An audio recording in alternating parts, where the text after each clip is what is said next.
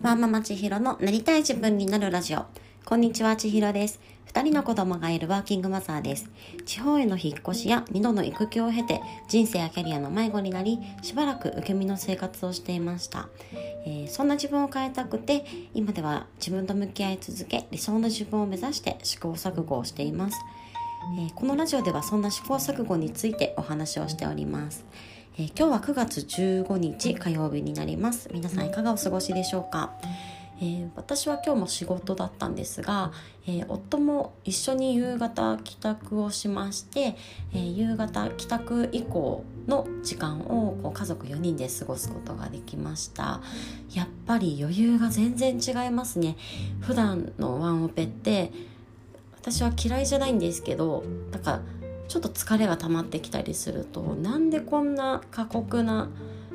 ことを強いられてるんだみたいな気持ちにねついなってしまう時もあるんですけれどもあの夫と一緒に過ごせる夕方以降というのは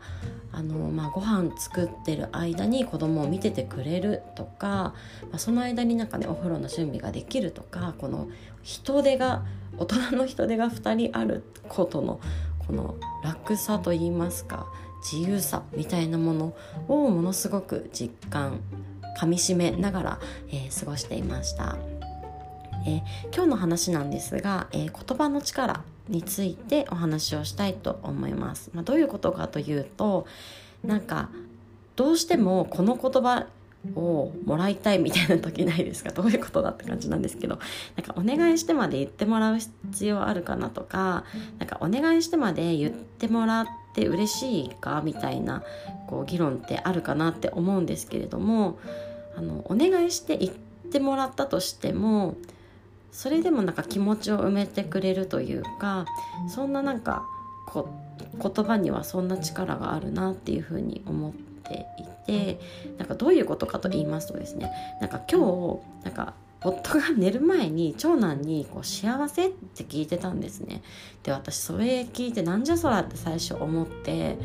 あのなんか幸せって聞いたら絶対幸せって答えてくれるし好きとかって聞いたら絶対好きって答えるじゃないですか。子供ですし。だからその質問なんなんかなんだその自己満足の質問はと思いながら聞いてたんですよね。だから自分がこう好きだよとかなんか一緒に入れて幸せだなっていうのをこの子供とか相手に伝えるっていうのではなくねその言ってほしいというか言わせてるというかそんなところにすごく違和感を感じてこの寝かしつけの時間ですねちょっとモヤモヤしていたんですけれども今日何があったかというと夫がですねあのすごく仕事でミスをしたそうでなんかそわそわしてたんですよねずっと。でその帰宅後子供たちとこう遊んだりとか、まあね、次男がすごく今可愛い盛りなので子抱っこしてるとねこういろんなところ指さして「あー」とか「う」とかっていろいろいっぱい教えてくれてなんかこちょこちょしたら笑い返してくれてなんかそんな感じでこう子供たちと遊びながらもうすごい癒される時間だねみたいなことを言いながら本当になんか癒されてたんですよね なのでああよっぽど疲れてるんだななんて思いながらそれを見ていたんですけれども、まあ、結構へこんでいたんですよね。でそんなことが、まあ、今日あってそれを経てのこの寝る前のこう長男に幸せって聞いている時間だったっていうのもこうちょっと踏まえて考えてみた時に、まあ、明らかにこの幸せっていう言葉をねこう言わせてるんですけどでも言わせてでもこう言ってもらって言ってもらって満たされるこっちの気持ちだったりとかなんか心の隙間をちょっと埋めてくれるようなところって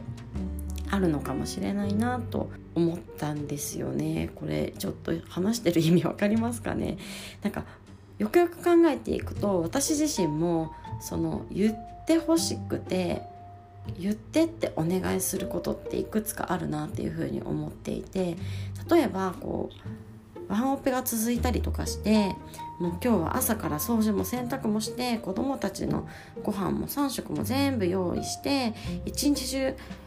こうワンオペで子供たちの世話も見てもう本当に疲れちゃって。でそんな自分をねこう褒めてほしい時ってあるじゃないですか。でも仕事終わって帰ってきた夫はその私がねそんな一日を過ごしていたっていうことにまあこっちがきっかけを与えなければこう思いを馳せてくれるわけでもなくうん基本的にはなんかお互い今日もお疲れ様みたいな感じで終わっちゃうんですよね。なのでそういう時私は今日はこんなことがあってこんなことがあって、うんと、例えば次男がものすごく米粒を散らかしてそれにもかかわらずこの手づかみ食べをさせてあげることができたとかこうなんか大変だったけどこうなんか2人を公園に連れてったとかで公園に連れて行きつつ家事もこんなこととかこんなこととか普段できないここの掃除機もかけれたみたいな感じのことをね伝えてわざわざね伝えてだから褒めてって言うんですよね。でもこう明らかにこう褒めてほしくて褒めてってお願いをしてそれで褒めてってお願いをされたから褒めてくれるっていう状態なんですけれどもそんな状態でもこう「わそんな大変だったんだねありがとう」とかすごい頑張ったね偉かったねみたいな感じで言ってもらえるとやっぱりなんか私の気持ちって落ち着くしなんかちょっと心がささくれてた部分がちょっと丸くなると言いますか。そういうところがあるなっていうふうに感じています。あとはよくあるのは仕事で不安なことがある時とかなんか安心したいなみたいな気持ちが落ち着かないなっていうような時にはちょ帰宅した夫とかに「今日ちょっと何も聞かずに大丈夫って言って」みたいな感じで「大丈夫だよ」って言わせるみたいなこともよくあるんですけれどもだからそんな形で、ね、あのなんかわざわざお願いをしてまで言ってもらってでもこう効果を感じられることってあるなっていうふうに思ってるんですよね。こうよくね褒めてもらうとか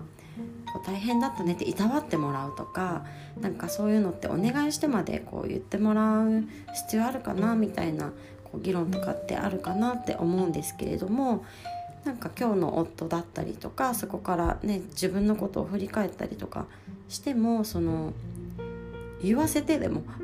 心からの言葉じゃないかもしれないしこっちがお願いをしたから言ってくれてるだけかもしれないけどそれでもこの状況を知ってもらったりとかその上でこの欲しい言葉をかけてもらうっていうことにはなんか自分の心を安定させる力があるななんていうふうに思いました。なのでこうなんか自分の気持ちが落ち着かない時とかそわそわしてる時になんかどんな言葉が欲しいのかとかどんな状況を知ってほしくてどんな言葉をかけてほしいのかっていうところをちょっと考えでそれをまあそのままストレートに相手に伝えて